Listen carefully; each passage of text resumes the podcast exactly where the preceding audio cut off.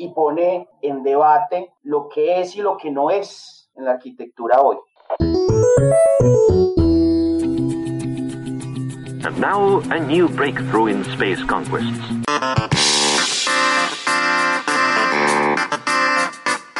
Hacer tangible la alternatividad de la arquitectura es el reto al que le apostó con grandes logros el workshop Anticuerpos 2020, que toma lo disciplinar de la arquitectura y lo vuelve transdisciplinar en medio de la realidad del COVID-19, traspasando los límites de la academia dentro de la especialización y especificidad, llegando a lo popular, a la comunidad y a nutrir el conocimiento colectivo dirigido a equiparnos para la cotidianidad. Hoy en Arquitectura para Aliens Anticuerpos 2020. Toda la información sobre este workshop lo encuentran en el sitio web territoriosfuturos.wixsite.com slash anti-cuerpos. Bienvenidos al episodio número 36 en el cierre de la cuarta temporada de Arquitectura para Aliens, el podcast. Muchísimas gracias por todo su apoyo, muchísimas gracias por sus comentarios, por seguir este proyecto y bueno, está con nosotros Juan Miguel Gómez, líder de Convite, junto con Juliana López, que forma parte del equipo del taller Ruta 4, Orlando Vázquez, por parte de Haga Estudio y Territorios Futuros, y María Verónica Machado del Departamento de Arquitectura y Diseño de la Universidad de la Costa. Bienvenidos a Arquitectura para Aliens. María Verónica Machado, eh, Universidad de la Costa, Departamento de Arquitectura y Diseño, profesora en teoría de la arquitectura y proyectos arquitectónicos. Hola Eduardo, bueno, soy Juliana López, hago parte de Ruta 4 Taller, que es un taller de arquitectura que está en la ciudad de Pereira. Y bueno, hacemos parte de, los organizadores del workshop.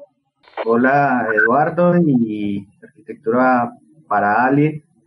Eh, pues mi nombre es Juan, Miguel, pero definitivamente nadie me conoce eh, por, por, esa chapa, entonces eh, me dicen Panres y hago parte, soy asociado de Convite, Cooperativa de Arquitectura, nos ubicamos en Medellín y bueno, muy contento de estar tejiendo estas aventuras disciplinares o indisciplinadas.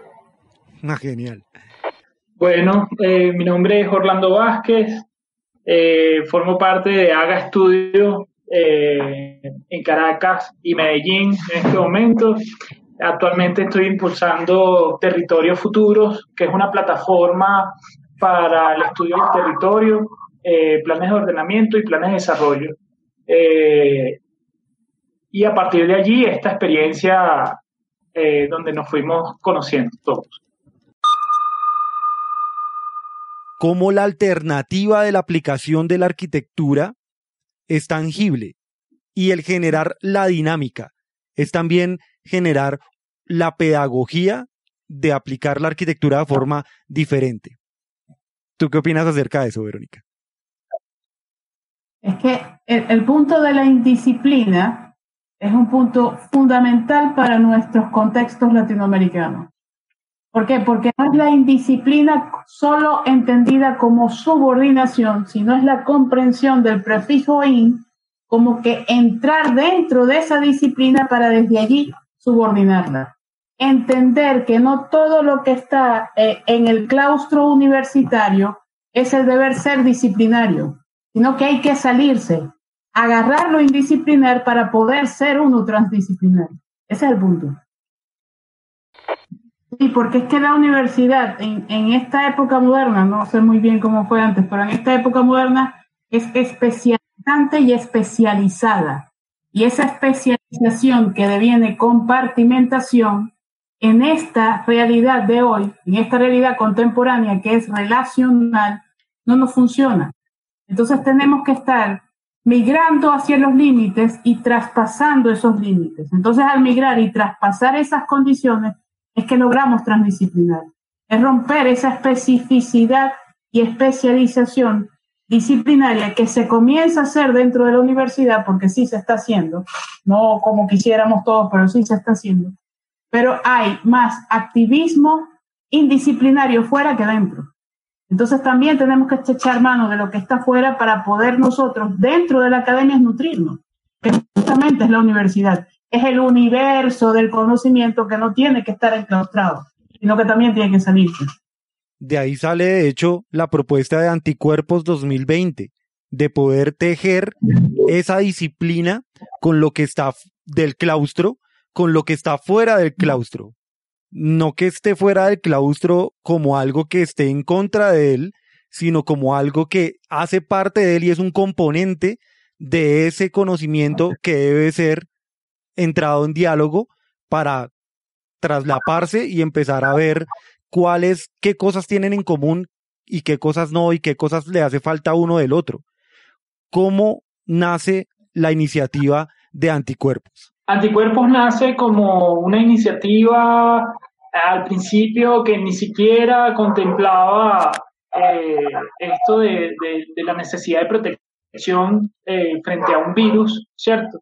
Era otra cosa que tenía que ver con un plan urbano, un plan de, intervención de, de un espacio aquí en Medellín, pero que con, la, discusión que fuimos llevando nos dimos cuenta de que esta situación de, del COVID-19 eh, nos llevaba a replantearnos las, dinámicas este, que estábamos teniendo del futuro, este, de cómo iba a ser y cómo, cómo iba a impactar todo esto en, la forma, ¿verdad?, de, de interaccionar en las ciudades principalmente.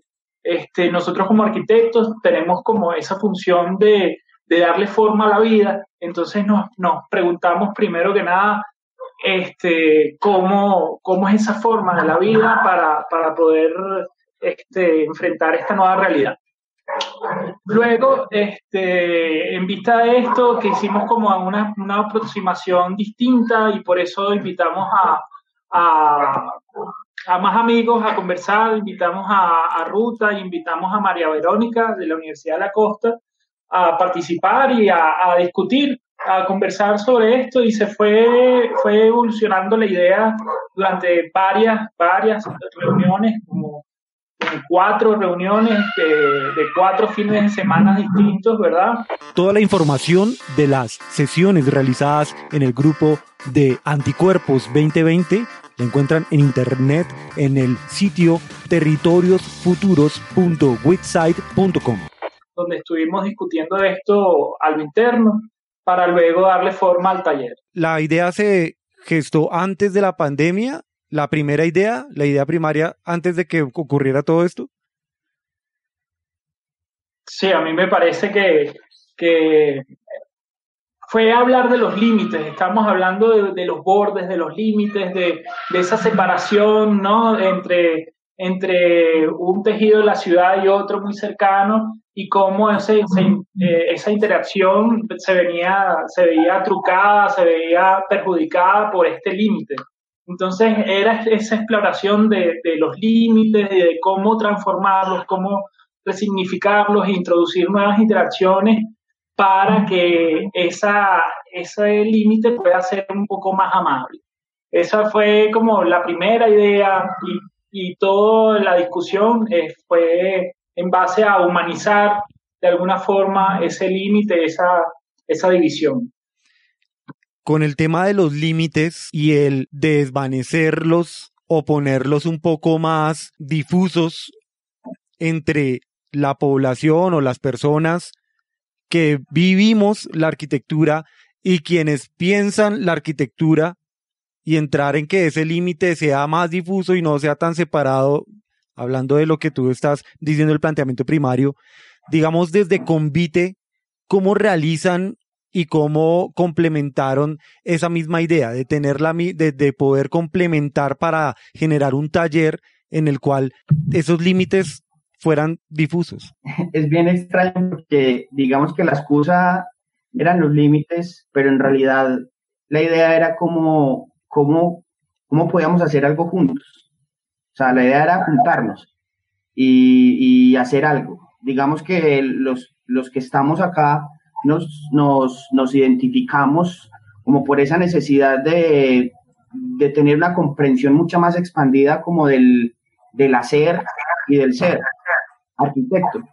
Entonces, eh, cuando empezamos a hablar, por ejemplo, a nosotros nos gusta mucho la escala pequeña, los procesos participativos, no solo como promoverlo, sino entender qué es ese tema de la participación o cómo hacer una arquitectura más, más oportuna en los territorios, más que oportunista, pero también, por ejemplo, hoy, qué estamos haciendo y cómo estamos actuando los arquitectos, ¿cierto?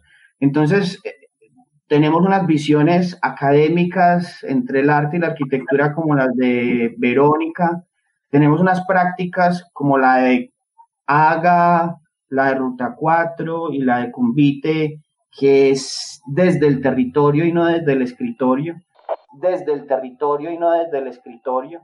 Y tenemos un ejercicio de comunicación como el de arquitectura para alguien, ¿cierto? Entonces, de alguna manera ahí estamos tocando la práctica, los conceptos, pero también los medios, cómo hoy estamos construyendo la cultura arquitectónica. Eso es bien interesante porque nos, nos puso un reto muy grande porque alrededor de, de, de nuestra práctica, nosotros siempre estamos en la calle y en los territorios, pero con el mm. COVID nosotros nos deslocalizamos y, desarrollar prácticas como los convites o la autoconstrucción hoy sería lo menos pertinente para la, para la salud del colectivo, ¿cierto? Y cuando digo colectivo es de la comunidad, de los que están ahí, de los que estamos, ¿cierto? De todo el tejido que produce los proyectos que nosotros hacemos. Y ahí, por ejemplo, aparece también los, los, los integrantes jóvenes de Convite, que técnicamente le dan ese matiz de cómo podemos hacer estas ideas eh, anticuerpos de escala pequeña, de reflexión y hacer algo. Y entonces aparece cómo poder hacer una reunión de tantas personas, cómo grabar, cómo publicar, qué clase de lenguaje, y, ahí de alguna manera, pues los que ya tenemos eh, unos límites tecnológicos, se vuelve a expandir en una capacidad que en conjunto eh, se vuelve, se, se vuelve todo este, todo este relato y es muy bonito pues que podamos decir que la arquitectura es la construcción de este relato que hoy estamos compartiendo, ¿cierto? Entonces, pues ahí está Jimena, está Juan Pablo y está Mario, que ellos fueron los que técnicamente desarrollaron toda la coreografía eh, para, poder, para poder hacer un, un, taller de dos fines de semana, eh, poder grabarlo, poder tener memorias y, documentarlo muy bien. Y digamos que en la conversación fue muy interesante darnos cuenta que eso que nosotros estábamos convirtiendo eh, en un proyecto de arquitectura de escala pequeña o de microarquitectura, eh, le podíamos dar formatos de comunicación con una hoja carta en la documentación y poder enviarlo a los territorios donde nosotros actuamos, pero hoy estamos distanciados, poder llevar esa información técnica que desarrollábamos en el taller y que se pudiera fotocopiar y que se pudiera eh, desarrollar alrededor, pues, como de, de, de, esa inteligencia colectiva. Entonces, es definitivamente es un desborde de, de, un montón de cosas que toca, toca de todo y, y pues hoy estamos, hoy digamos que estamos más, eh, estamos más necios que nunca, ¿cierto? Estamos más, más excitados y, y, ansiosos por seguir como haciendo la cosa y entonces eso ya libra pues como eh, esa deslocalización y lo que logramos. Cuando el trabajo del territorio y el trabajo con la comunidad, el trabajo de lo que tú dices de la arquitectura desde el territorio y no desde el escritorio. Eso se ha visto mucho en el trabajo pues también de todos ustedes y digamos quisiera preguntarle a Juliana de Ruta 4, ustedes pues han desarrollado varios em, proyectos aplicados de la arquitectura en el territorio en el cual se planean y pues de hecho ha sido también el trabajo de, de, de, Convite y, y, y, pues de Haga, de cómo las, las reflexiones tienen que llevarse de a la labor en el territorio. Pero ¿y cuando el territorio es virtual? Y cuando el territorio ahora ya no es físico, el territorio sigue existiendo, por supuesto. Pero pues esta pandemia nos pone en una en un espacio público que ya no es físico, sino que es virtual. que ya no es físico, sino que es virtual. Entonces, ¿cómo viviste tú, Juliana, la transición del trabajo en el territorio físico al trabajo en el territorio virtual? ¿Hay las mismas dinámicas? ¿Es el mismo público? ¿Hay el suficiente acceso para las personas con las que se trabajaba en el territorio?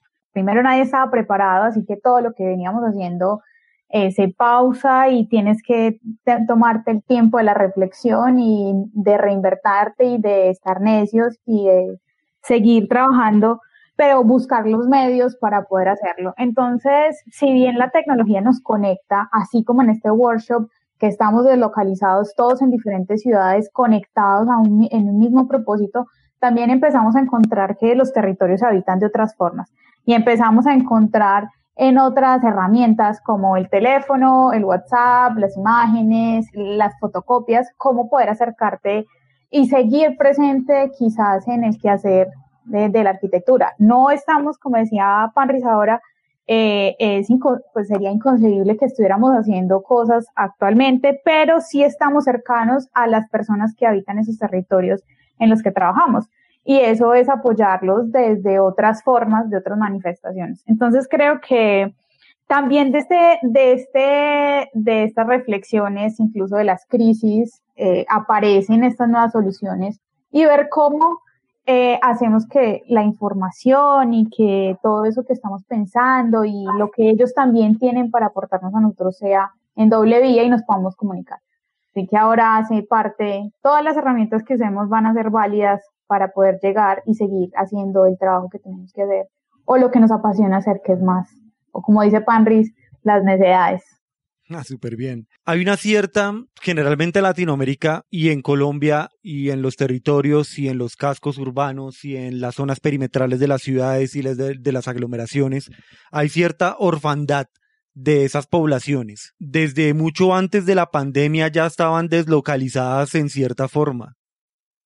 Y ahora plantear la forma de empezar a crear como el do it yourself, ¿sí? Como que el hágalo usted mismo, gestione usted mismo, también puede empezar a crear unas nuevas dinámicas de pensamiento en esas poblaciones. El tener un taller como este, deslocalizado y tener los frutos que pueden llegar a través de difusión por cadenas de WhatsApp o físicas, fotocopias y empezar a difundirse virtual y físicamente a las poblaciones, sería también un detonante de nuevas reflexiones para esas poblaciones que los lleven a reinventarse, a hacer también ejecutar proyectos de autoproducción, eh, ideas que puedan concebir, de pronto hasta sus propios talleres, no solamente en cuanto a la protección ahorita que debemos tener frente al COVID-19, sino de pronto también la protección frente a, no sé, la corrupción o a cosas más abstractas. También yo creo que eso es algo como que se puede aportar desde el workshop, o sea, que este taller también aporta al tema de las reflexiones y también a protegerse de cosas que son, como les digo, más abstractas, que tendrían que ver más con lo social, con lo político, con lo gubernamental, con lo social, con lo sociológico, con los roles que hemos ido desarrollando, digamos, en el planteamiento que se tienen anticuerpos es protegerse y protegerse con lo que se tiene.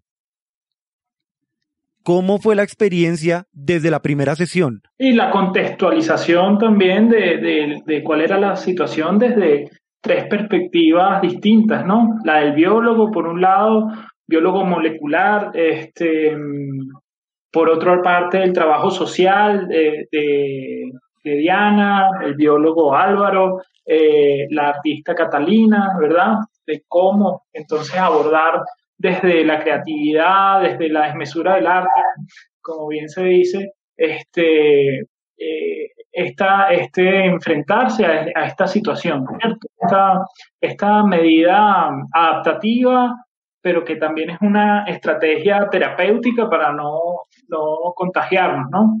Este, pienso que desde la biología, eh, Álvaro nos apartaba eh, el tema de, del conocimiento, de cómo se producen, cómo saltan estas, estas enfermedades del mundo natural esta, al, al, mundo humano ¿cierto? Este, que están allí, que, que están alrededor de nosotros, pero que por la ocupación del territorio de, de, alguna forma indebida, de alguna forma este, poco controlada, se, se, producen estos saltos de los virus de, de, de, su mundo natural al mundo, pues, al cuerpo humano, ¿no? Este, y, y cómo, cómo el cuerpo viene siendo el host o el, o el huésped, eh, o el, perdón, él se aloja en el cuerpo humano y afecta. Y todo ese proceso nos lo brindó Álvaro.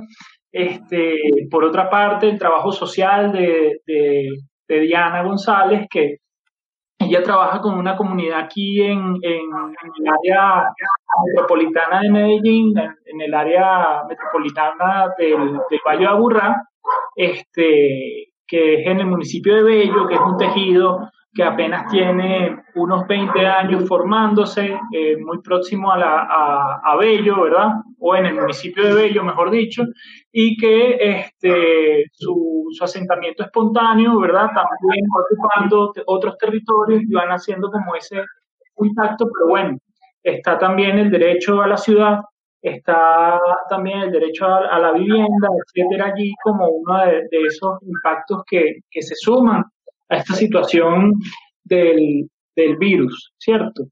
Y eh, las implicaciones simbólicas por parte de Catalina, que nos conversaba y nos vendió una pieza maravillosa, donde ella va lanzando unos, unos palabras, unos códigos que van como dándole el contexto a toda esta imagen, entonces cómo nos enfrentamos a eso y cómo poder abordarlo. Esa fue para mí una de las, de la sesión este, que nos dejó como claro el contexto a todos los que estamos participando y que, y que nos brindó pues la, la, la, los fundamentos para, para poder abordar el tema.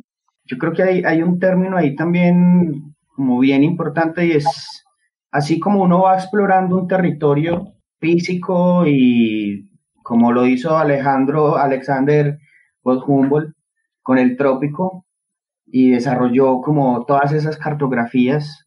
Este, este ejercicio fue una especie de exploración alrededor de una realidad que parece ser eh, que estaba ahí, pero que definitivamente estábamos muy indiferentes. Es la, la diversidad de la vida, donde siempre han estado ahí estos señores, pero digamos que nosotros eh, no, no, ni, los valoramos. Era el asunto de hecho de todo eso, pero no solo desde el asunto del cuidado, sino también como de las realidades, por ejemplo, las personas que trabajan en los territorios y cómo se está gestionando hoy esas cooperaciones territoriales que cambian por completo los escenarios y las, y los, y las formas de, de, de hacerlo y los símbolos a partir de la desmesura del arte, ¿cierto? Entonces, toda esa exploración lo que hace es que nos da un montón de, de, equipamientos que nos permite desarrollar un proceso creativo. Entonces, ahí en esa primera fue prácticamente montarnos y equiparnos con una realidad que nos permite luego actuar. Entonces, la exploración y, y para equiparnos y poder afrontar esa cotidianidad que más o menos se planteaba así el inicio pues de la conversación. Hola, soy Eduardo Useche, director de Arquitectura para Aliens. Gracias por llegar hasta este punto en el podcast. Un astronauta necesita oxígeno. Te invito a que visites la sección de Apóyanos en nuestra página web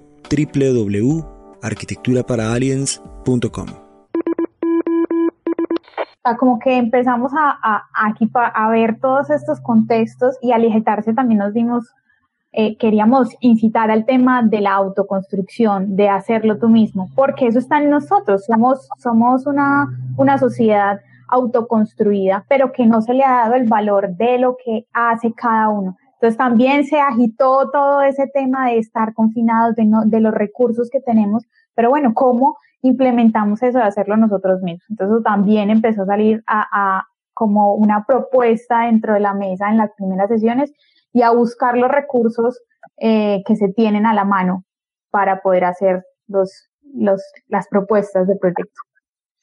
En la segunda sesión cuando se habla de cuáles serían los métodos y los formatos, el lenguaje en el que se van a presentar los, las muestras de los productos y de dónde van a surgir estas también reflexiones. Ver los tres ejes en los cuales el primer, la primera sesión hacen reflexionar desde lo técnico, desde lo biológico y desde lo sociológico también. O sea, de cómo esos tres, esos ejes empiezan a girar como una rueda para empezar a darle el impulso al taller y plantear la pregunta, ¿cómo nos protegemos? ¿Cómo estamos viviendo? ¿Y cómo podemos trabajar juntos para generar un conocimiento que sea colectivo? Pero pues todo el mundo reflexiona sobre eso ahora. Todo el mundo está diciendo, ah, ¿qué irá a pasar con el coronavirus? La ciudad post-COVID, la ciudad en COVID, la ciudad antes del COVID. Y es que no ha existido nada más, solamente el COVID. No habrá ya saturación del COVID y ahora ya hay mucha más gente girando en la calle como si todo estuviera normal. ¿Cómo ven ustedes ese tema? Y pues, Vero, si quieres tocar ese tema ahí. El tema hoy es el COVID-19, pero creo que nosotros en, anticuerpos tocamos algo que nadie ha tocado. Nosotros tocamos primero el hecho de que es un acontecimiento y nos fuimos a la esencia de lo que es el acontecimiento que llega intempestivo, que es impertinente, que nos agarra inoportunamente, etcétera, etcétera. Y en esa manera y desde esa forma nos hace eh, hace que surjan otras cosas y es justo en ese surgimiento que nosotros nos regresamos a Grecia para entender cómo surgió todo y cómo surge la cultura occidental y cómo se origina todo y cómo se origina la forma de pensamiento bajo la cual nos actuamos. Y en ese, al comprender eso, entonces es que nosotros podemos comenzar a ver y comenzar a atisbar cosas dentro de esta condición que nos ha traído porque no es ver el COVID dentro del COVID, es salirse del COVID, como lo dice Giorgio Agamben acerca de la contemporaneidad, hay que salirse de la época y volver a entrar para poder actuar sobre ella. Eso es parte de lo que hicimos en, el basamento teórico de la segunda sesión del, de anticuerpo, que ayuda mucho a ver otras formas que nosotros tenemos que generar en el caso de la arquitectura.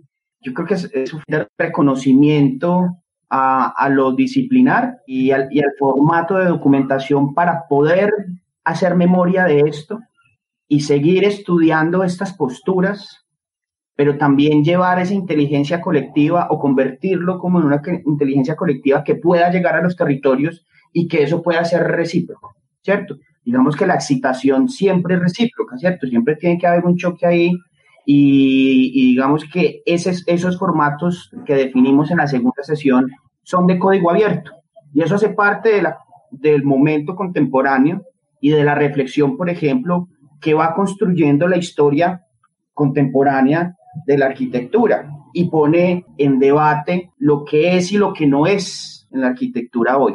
Y pone en debate lo que es y lo que no es en la arquitectura hoy o las hegemonías que de alguna manera han construido eh, la historiografía de la arquitectura. Entonces, ese tema, ese tema de los formatos, eh, también la posición no era de paranoia y no era como qué va a pasar después de, sino qué está pasando desde hace rato, donde lo más obvio se nos volvió eh, como un fantasma. Hoy, por ejemplo, arquitectos que están diciendo el valor del balcón, el valor de la ventana, y es que cuando no.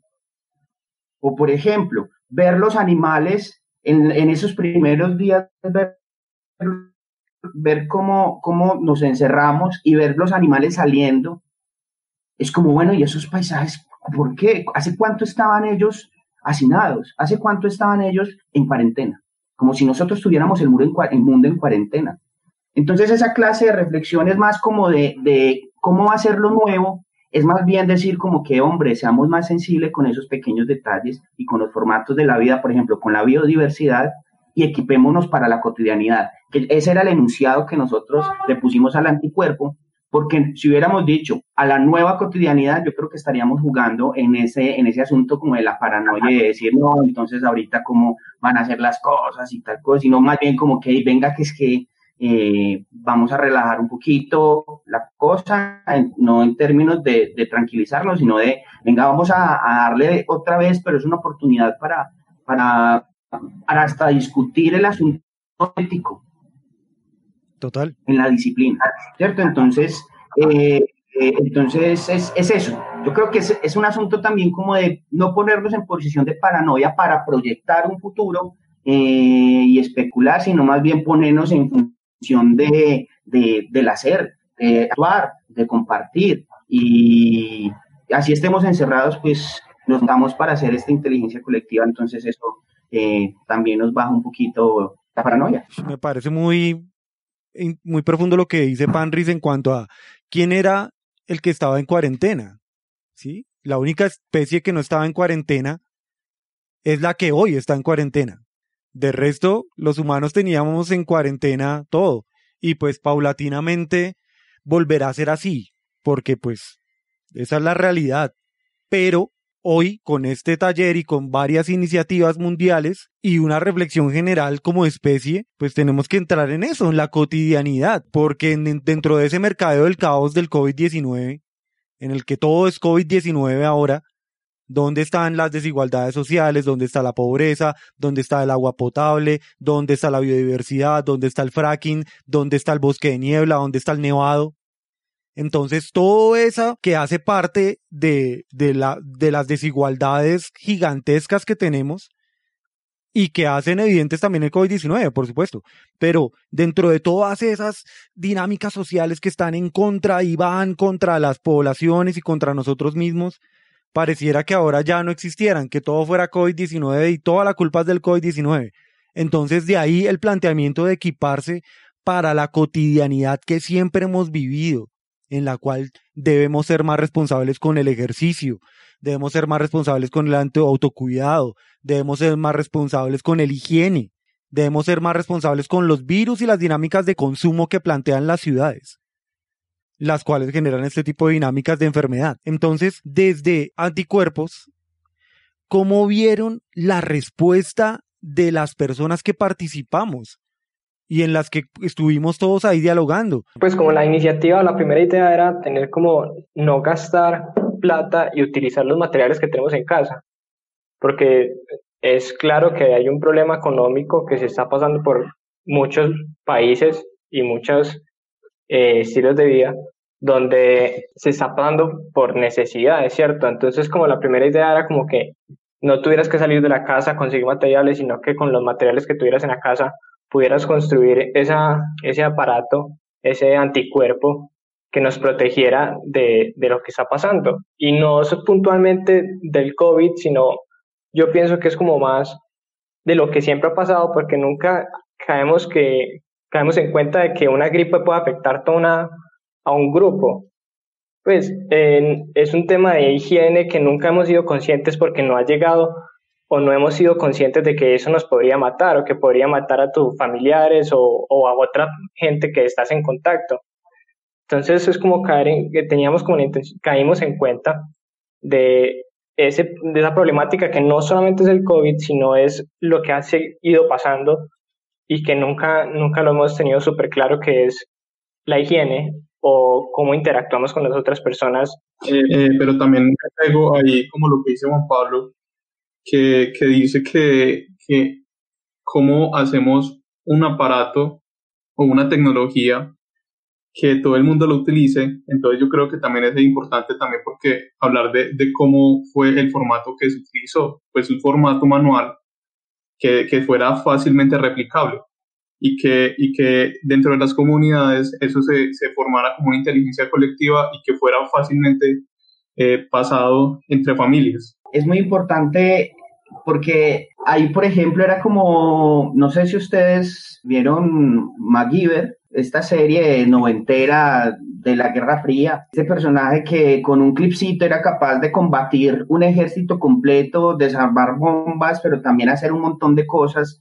Entonces también es como valorar, en ese reconocimiento aprender a valorar eso que, está ahí a la mano y que lo podemos conectar y, que hace también parte como del saber popular, eh, de la técnica, ¿cierto? Cuando hablo de lo popular es de lo que podemos hacer nosotros y de alguna manera lo que construye el lenguaje común. Y eso fue lo que también empezó a, a, excitarse ahí. Entonces, desde una hoja doblada al reciclaje de, de botellas PET, cartón, tela, la combinación entre todas esas, que sea bonito, que sea fácil, cómo se ensamblan las cosas. Entonces ahí estuvo pues casi que todos estuvimos dos fines de semana donde nos, donde nos pusimos con las cosas de la casa a, a, experimentar también nuestro cuerpo y ahí aparece también una reflexión sobre la escala y, y la humanidad, ¿cierto? O sea, el cuerpo a cuerpo, donde espacializamos y de alguna manera eh, estamos dando como las dimensiones de lo que hoy, por ejemplo, decía Juanpi, cómo hacemos esas coreografías para ser más conscientes de la higiene, ¿cierto? O de estas otras cosas, pero también cómo transmitimos ese conocimiento entre vecinos. Y ahí, por ejemplo, aparece otra vez entonces el concepto de comunidad, ¿cierto? Y es como que, bueno, nosotros nos encerramos a diseñar y a construir edificios muy interesantes, pero de repente los maestros de obra con los que construimos los edificios aprenden a construir y eso es lo que se lleva a los territorios cuando ellos están haciendo sus hogares. ¿Y qué pasa con eso? Es como que, bueno, eso después de que sale de la obra mi edificio, a mí no me interesa nada de eso, esto es todo lo contrario. Esto es poder hacer eso, documentarlo y que llegue y que se devuelva. Entonces ahí era muy interesante en esos formatos y en esa experimentación no solo reciclar y jugar con el cuerpo, sino, por ejemplo, cómo es la arquitectura hablada y cómo explico esos, esa creatividad para que alguien le llegue un mensaje por WhatsApp y, y lo haga. ¿Cómo hago unos planos o cómo hago unos documentos técnicos tipo manual para que las personas puedan saber las cantidades y desarrollar las cosas y, ponerlo a prueba. Y, por ejemplo, ¿cómo le hago la invitación para que ese, esa persona que lo haga documente ese proceso y de repente diga, y sabes que si mueves el botón y tal cosa, esto va a mejorar por esto y esto y esto y tan, devuelve. Y así se va construyendo esa evolución técnica también, pero ¿cómo hacemos también para dejar esto en un formato que sea fácil para que los arquitectos sigamos trabajando? Ahí prácticamente estamos hablando de un marco de humildad donde la creatividad y el diseño no es esa cosa que se impone, sino que se trabaja de manera conjunta. Y eso es bastante difícil porque a la final van a salir cosas que no entran dentro de los, dentro de los cánones de, de, estética y de belleza, sino que es más bien como la diversión y la vida pura, la exuberancia. Y a la final eso somos del trópico, ¿cierto? Una cantidad de cosas que vos donde llegas y tiras una semillita y sale un montón de cosas y de repente muta.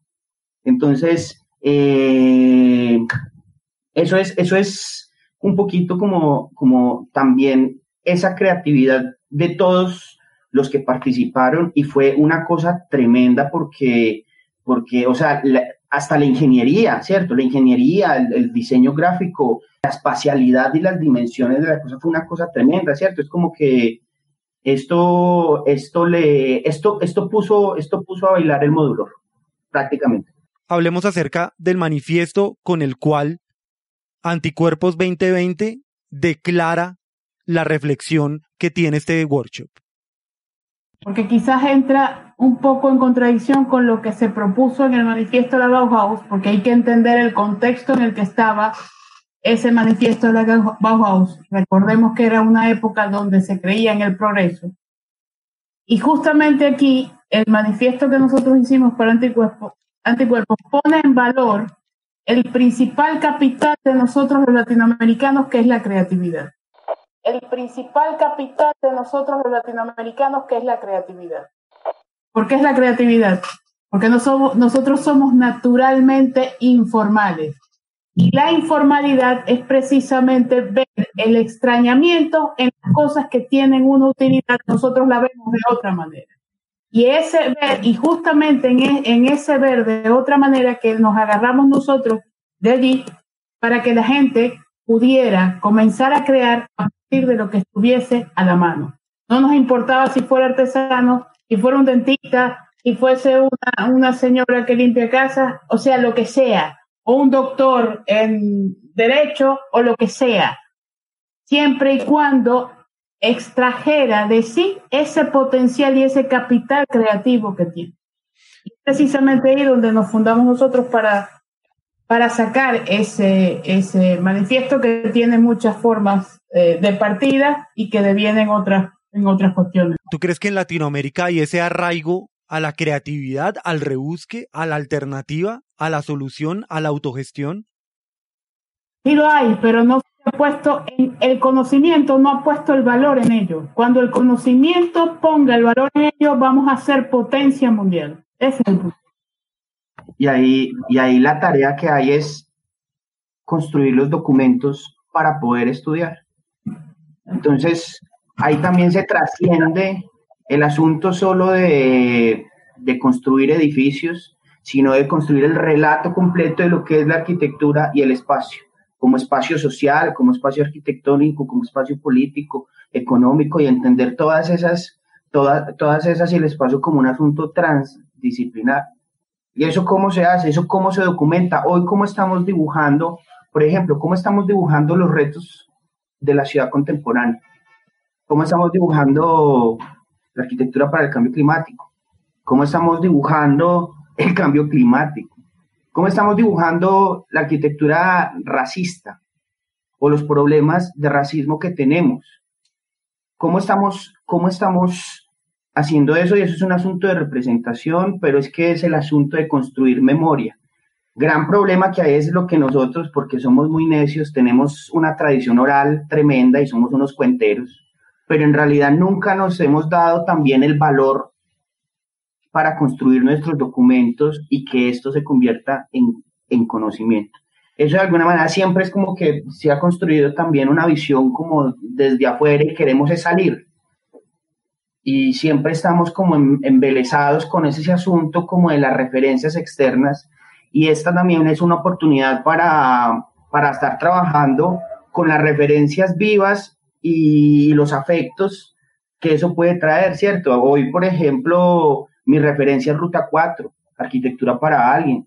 Eh, María, María Verónica, Aga, Mario, One Piece. Y eso es una nota porque también, también es el asunto de, de, de, querernos, ¿cierto? Como de, darnos la posición y, y, creérnosla, ¿cierto? Entonces, eh, eso es muy importante lo que dice, lo que dice Verónica y es una tarea muy grande que tenemos y eso le toca a las academias, eso le toca a la academia, eso le toca a los profesionales, a los jóvenes y al que crea que se puede dibujar un mundo más bonito, ¿no? Todas estas realidades del deber ser, del deber hacer, el deber enfrentarse a una realidad como esta de, del virus, vienen, vienen dadas desde, desde una matriz de opinión, una construcción social este, donde el tapaboca es la regla, donde todas estas medidas de el quédate en casa, ¿verdad? Bueno, ¿quiénes se pueden quedar en casa? Primero que nada, tienen que tener una.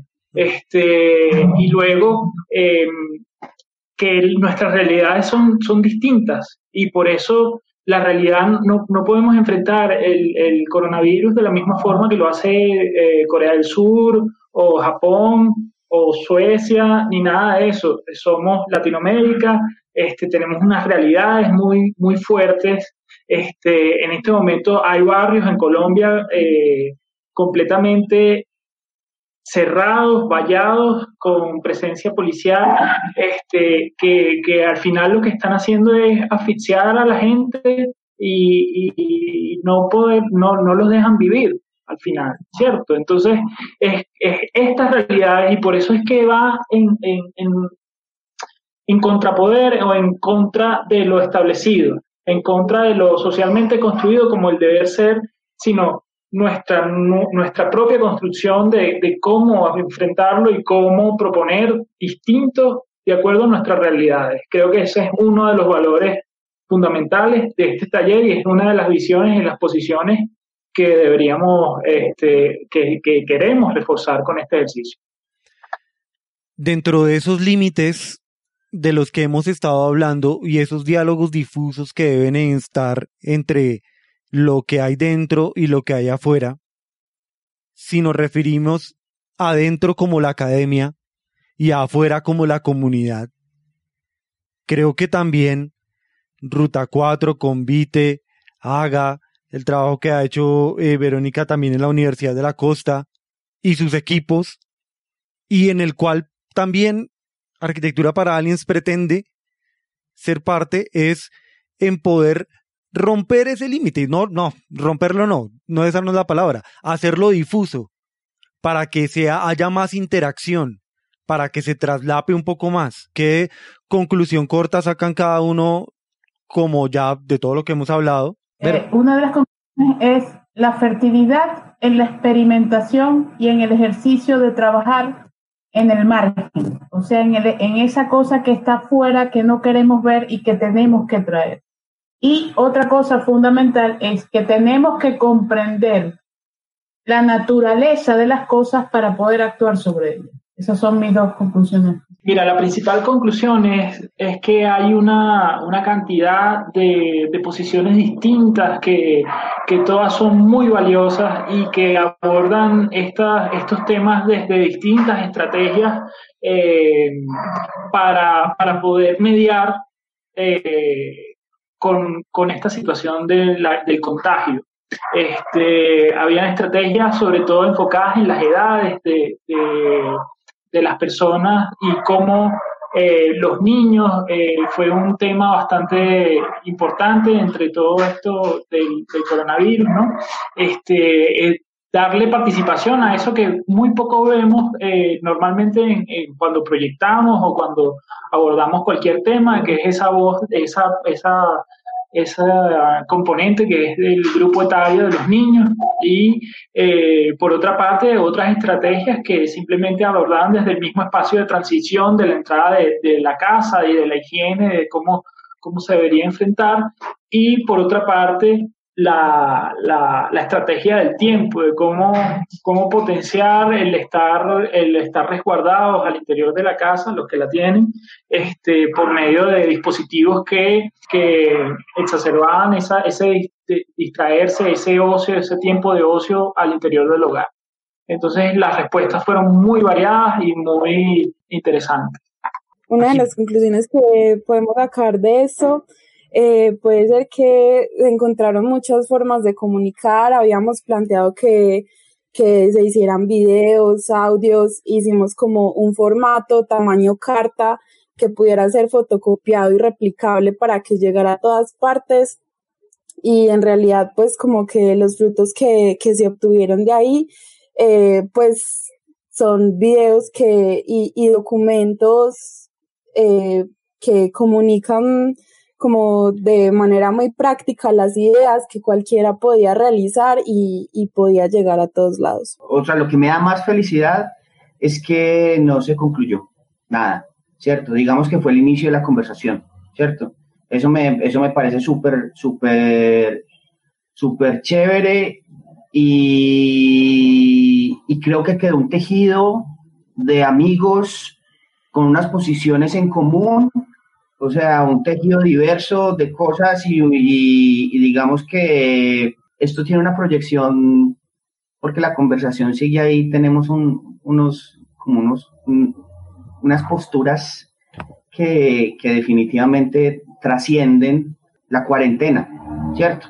Porque es que la necesidad no es solo juntarnos, sino manifestar, crear, experimentar, transformarnos, ¿cierto? Entonces, eh, creo que eso es lo más bonito, como la red de afectos que se construyó alrededor de esta conversación sobre arquitectura y que definitivamente no es como una discusión para decir esta puede ser la nueva arquitectura, no sé, 2030, sino es más bien como que, hey, por favor, eh, hidratemos la conversación sobre arquitectura y sobre el espectro de lo que hoy podemos hacer para que por favor no entremos a esas conversaciones como de la obsolescencia de, nosotros como disciplina y como, y como sujeto social. Como que eso a mí me parece que fue una de las cosas más interesantes y hoy podemos hacer de todo y la pequeña escala es una oportunidad muy grande para volver a resignificar la técnica, para construir nuevos imaginarios Y para, soy muy insistente en esto, es crear un marco de humildad alrededor del ejercicio, con unas ganas eh, no de definir un modelo de ciudad, sino más bien de entender que la ciudad es en primera persona como una actitud. Me sumo al tema de, de la escala, de de salirnos de ese contexto de una idea de arquitectura muy establecida desde solamente es construcción a partir de cientos metros cuadrados o ciertos tipos de espacios, sino que también a la arquitectura puede pensar en las relaciones que podemos tener en estos espacios intermedios, en esto que no es tangible, en la cultura, en las relaciones sociales. Para mí eso fue una de las grandes conclusiones y como lo decía Vero y lo han dicho todos, como de las, de los descubrimientos dentro de las propuestas que nos hicieron. Todos habían muchas miradas que, que desarticulaban o deshacían esa idea construida del arquitecto, porque la arquitectura es el arte de construir espacios. Ese es un tema. Y la otra cosa es que avivó en todos, es como que nos salió todos a flor de piel, tanto a nosotros que estábamos organizando esto como a todos los que participaron este tema del trabajo colectivo, propositivo, positivo y abierto. Ese, ese tema de que todos podemos aportar, todos podemos construir y que también puede haber un feedback de una propuesta y que no está acabado, sino que también puede tener unas mejoras y así se puede ir construyendo también el conocimiento. Agradeciéndoles profundamente, profundamente por incluirme a mí y Arquitectura para Aliens en este proyecto. Chao, chao, muchas gracias. Chao, gracias a ti, Eduardo. Muchas gracias. A todos un saludo a los panas. Nos vemos en la próxima conspiración. Escucha o descarga los capítulos de este podcast a través de las plataformas Spreaker o iBox para Android o iOS. Encuéntranos como Arquitectura para Aliens.